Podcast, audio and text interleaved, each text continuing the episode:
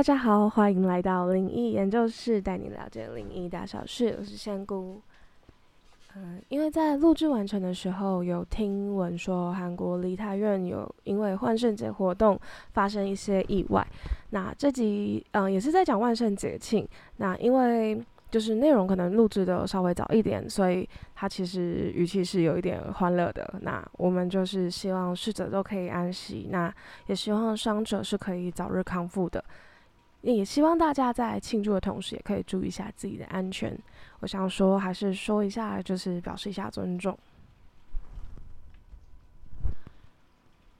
我们今天这一集的主题呢，嗯，是万圣节。因为仙姑想要，呃，我都辟谣了台湾的鬼月，那我也辟谣一下，就是国外的万圣节，就是辟谣一下到辟谣，帮忙辟谣国外的，就管比较宽一点。那这一集发布的时间应该也是会在万圣节左右，对，所以想要稍微就是应景一下。那万圣节其实它跟有点像是台湾的鬼月，它有点像是呃西洋的鬼节。那它的来源，传说来源其实呃非常早，就是我在网络上查了资料，好像是来自于两千年前左右，然后那个时候是凯尔特人。就是原本是他们庆祝的一个节日，那他们也因为相信，就是十月是夏天的终结，冬天的开始。然后因为在冬天那个时间，那个时期，因为都是比较古早，所以他们是没有，呃呃，像我们现在晚上可能还是很亮，他们是黑夜是比较长的，冬天它的黑夜是比较长，所以他们也觉得这个时间点是就是鬼魂啊死人是比较。阴气比较重的一个期间，所以他们在这一天会称为是鬼节，然后死人之日这样，因为他们会觉得说，在黑暗时间比较长的话，他活人跟死人的世界的界限会变得很模糊，所以其实像亡灵啊、灵体这些，呃，死亡之后，就是在这个时间点是可以进入到我们呃活人的世界。而且他们也相信，就是在这一天，呃，幽灵跟鬼魂都会，就是回来到阳间，那想要找一些人攻击啊，或者想要找人寄生，就是他们想要再重新体验一下身为人的一些快乐，所以他们就会想要找一些人去，呃，就是可能就是附身，在台湾的话，以台湾的方式来说，就是是去上身，去占有这个人的身体。所以他们那个时候想到的方法，就是把自己扮得跟鬼怪一样，就是就是穿的各种奇形怪状，然后越像鬼越好，这样子大家就是鬼也分不出来你到底是人还是鬼，所以就可以以防他们随便可以上你的身附身这样子。那其实这件事情是呃蛮可爱的由来，就是在因为在另一个世界来说，就是如果你扮得像鬼，其实终究还是。呃，虽然说可能有些人真的扮的很像，但是其实，在另一个世界还是会看得出来你是不是人，还是是不是鬼。那又或者也看的鬼魂也知道你是不是可以看得到他们，因为其实就有很像你在人群中可以看到人跟人眼神对焦聚焦那个时候就对到眼。那其实如果你看不到这些人，其实你是不会跟他对到眼的，所以。其实鬼魂有时候知道你跟他对到眼的那种感觉，他就可以判断出你是不是可以看到他们的人，那他们也可以辨别出其实你到底是不是鬼。但其实这个是就是万圣节的由来，就是香菇小辟谣一下。但其实今天最主要想要辟谣的就是万圣节有其实它有它的都市传说，就是是在呃西洋呃可能欧美国家那里的都市传说。那他们在万圣节这一天其实就是要。呃，其实就有说，就是在凌晨十二点，就午夜十二点的时候，就是女生，呃，通常会在镜子前面，然后去削苹果皮，然后那个苹果皮，呃，不能断掉，而且还要吃苹果，就是有很多种说法，就是它的玩法好像就是有些不一样，就是有些人是说你要吃掉这个苹果，那吃完剩最后一口时候，你就会看到你的。你未来丈夫的样子。那有些人是说你要削苹果皮，然后苹果皮不能断掉，然后你就会在最后一刻的时候看到你未来丈夫的样子。那其实，在台湾亚洲区好像有这一个都市传说，就都是在半夜十二点的时候要对着镜子做一些事情。就有些人是说梳头发，有些人是说洗头，然后有些人也是说削苹果皮等等，就是不同版本就会有很多要做一些事情。那做这些事情，其实它结果也会很有很多版本。有些说是你会看到未来的老公，然后有些人说是会看到另一个世界，或者是看到一些灵体这样，还有说预知未来的这样。只是其实仙姑自己是不会去尝试这一些游戏，都市传说的游戏。我今天就只是用仙姑的角度来分享一下。其实这整个都市传说听起来，呃，在另一个世界也很没有根据，因为我觉得它的，呃，它的根据是成功率，我觉得蛮低的，就是成功率很难掌控。虽然说它的原理其实是透过另一个世界，呃，透过镜子跟另一个世界沟通。就有点像你玩通灵版，然后或是呃有一些招灵的游戏，其实当下就是你一直在发出你想要跟另一个世界沟通的这种意念、这种讯息。但是这件事情就很需要一个机缘，就想象成换在我们人类世界好了，就你在一个身边有很多人的空间，可能咖啡厅好了，就可能一直梳头发，一直在削苹果皮。然后一直在做一些事情，可能会一直说话这样，因为有些都市传说是你要对着镜子说话。那你一直在持续做这些事情，你可能还是会遇到一两个想要理你的人，就是想说：“哎，你还好吗？你怎么了？”这样之类的。就是换成在我们人类世界的角度来看这件，来看这个招灵的行为的话，那其实，在另一个世界来说，灵体他们也是会觉得想说：“哎，你其实。”他们其实也都会多少听过我们的这些都市传说，所以他们会知道说，哦，你在发请邀请发出邀请，就说就是发出那种哦，你想要跟我们沟通，你想要跟我们聊天的这种讯息。那当然也要看他们想不想跟你沟通，想不想跟你聊天，又或者是他们能不能透露你想知道的事情给你说，跟你说。所以它的成功率是在于。你身边有没有灵体？而且你身边这个灵体是不是可以跟你说一些你想知道的事情？就而且这些未来是不是呃，就是这个预知未来的这个能力，也不是说每一个灵体都是都可以拥有的技能。所以它其实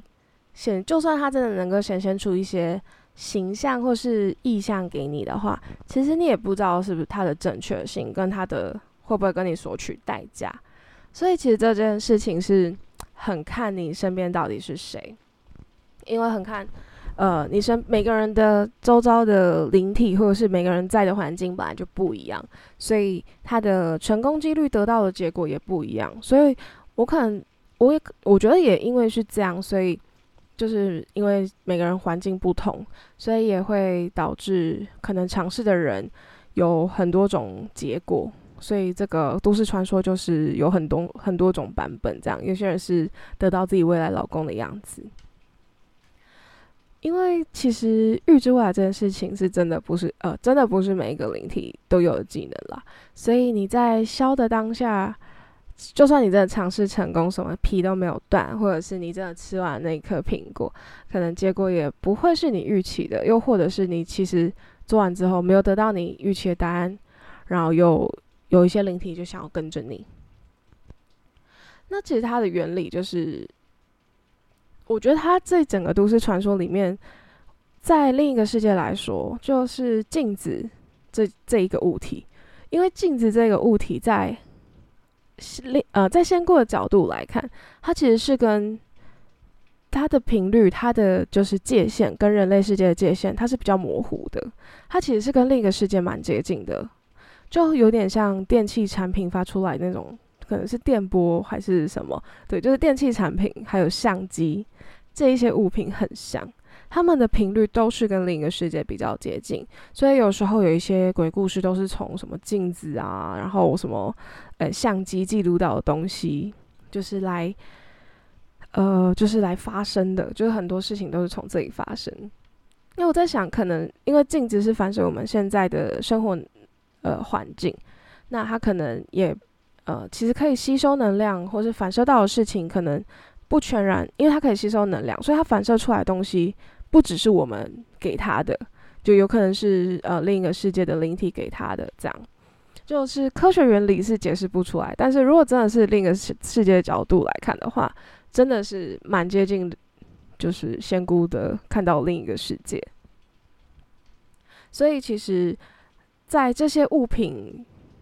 对于这些通过这个物品去执行一些招灵的动作、邀请灵魂的这些动作，其实就很像，就是有一个更方便的沟通管道。其实这件事情是最有依据的，就是这整个都市传说里面，在另一个世界里最成功的、最容易成功的事情，就是透过电器用品，呃，可能是镜子、相机这些的，但。我觉得我是没有试过，刚才会很犹豫，是因为我是没有试过说要做什么行为才能更容易跟他们沟通，因为我自己就是本身就就可以沟通，所以我好像没有想过这件事。那可能呃我不太会尝试这件事情，所以大家尽量不要试，尽量不要试。但是嗯，如果想要知道排名的话，我自己是觉得镜子。我觉得相机跟镜子是最容易接近到另一个世界的一个物品。对，这是第一个想要辟谣的地方，就是削苹果其实不会影响，只是它是在于你选用了什么沟通媒介而已。那第二个就是万圣节当天，大家通常会看到南瓜灯。就是有很多南瓜的装饰物品，那其实，在以前是把南瓜雕成那个脸的形状，就是眼睛、嘴巴这样，然后鼻子，然后里面放蜡烛。那是因为他们，呃，这个传说是来自于，呃，古代有一个有一个人，那他就是把撒旦困在树上，然后他跟撒旦说，只要保证他死后不会下地狱，那就可以，他就放撒旦自由。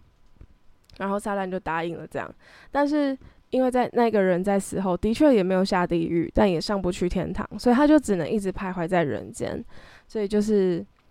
在这个时，所以他就一直徘徊。然后那个撒旦就也是想说，让他有一个让他有个依靠嘛，他就把那个原本最开始是大头菜、高丽菜那种，就是里面放一些炭火这样，然后后来就演变成是南瓜。就变成磕灯磕，把南瓜刻成一个空心的，让它变成一个灯笼，让它可以就是帮那个当初困把沙旦困在树上这个人，就是有一个指路，就是有个照明这样子。但我觉得这个传说也是蛮特别的，就是撒旦竟然会被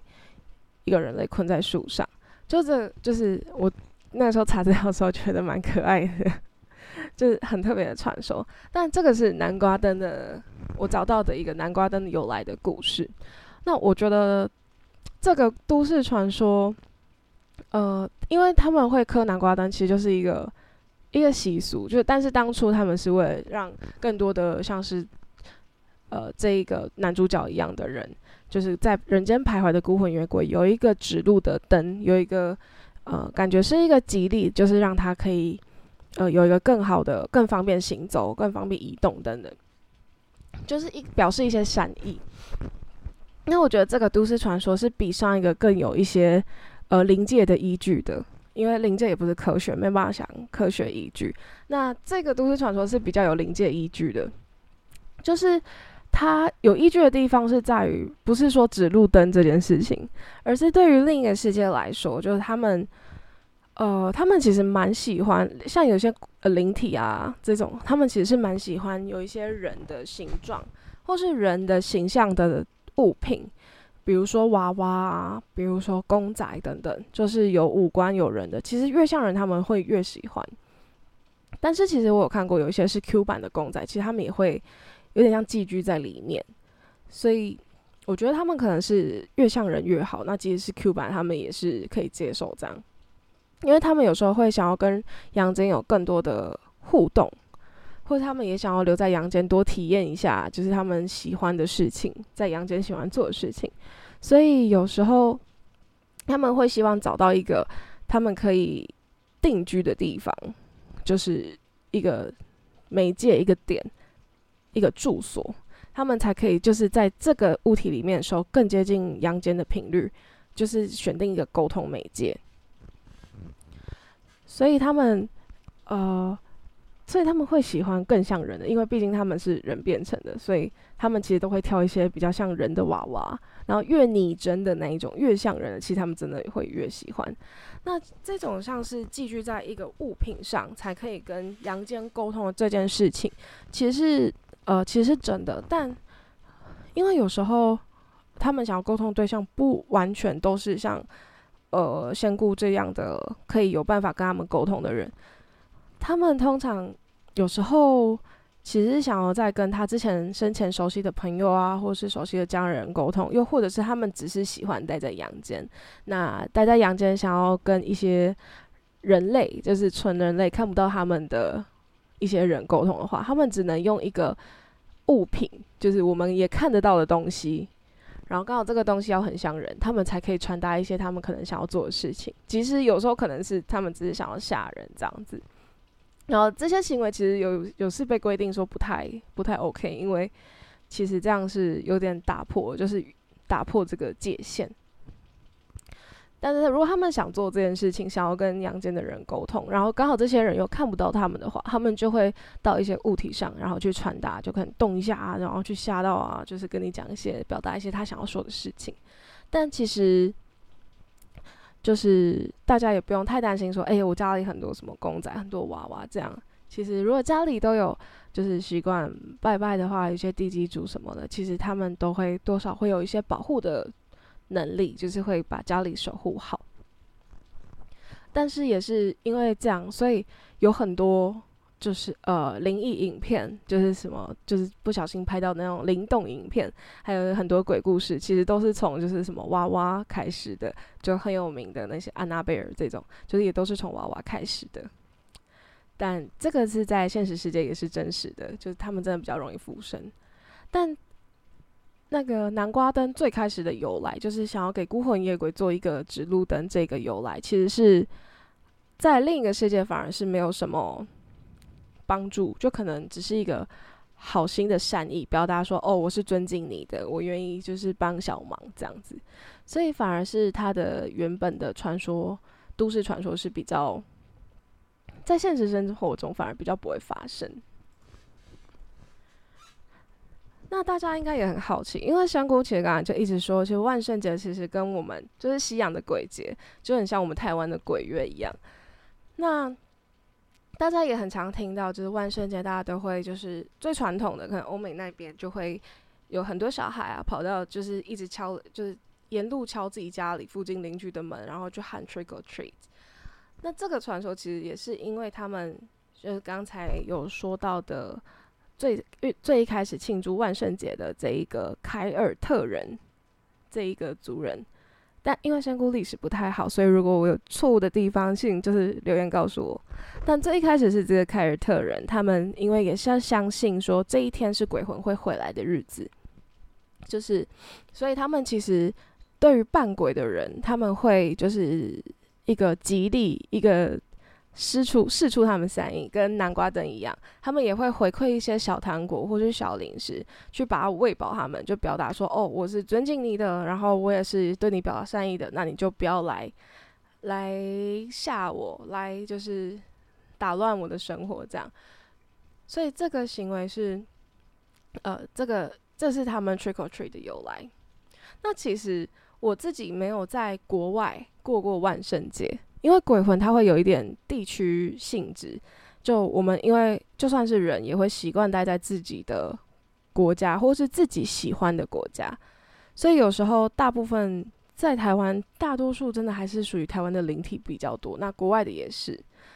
所以我自己又没有在国外过过万圣节，所以我自己没有办法说国外会不会跟我在台湾看到的一样。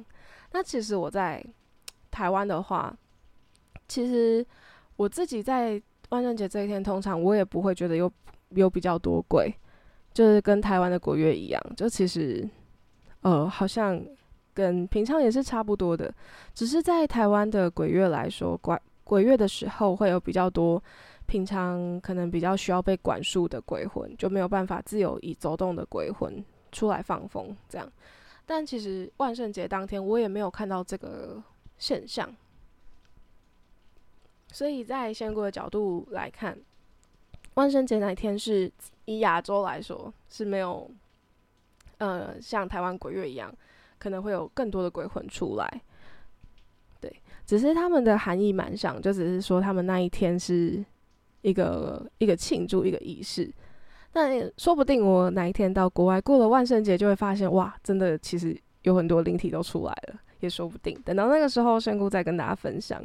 但现在因为万圣节好像也是变成一个呃大家庆祝去聚会的日子，一个节日，所以大家就快快乐乐过这个万圣节吧，也不用太担心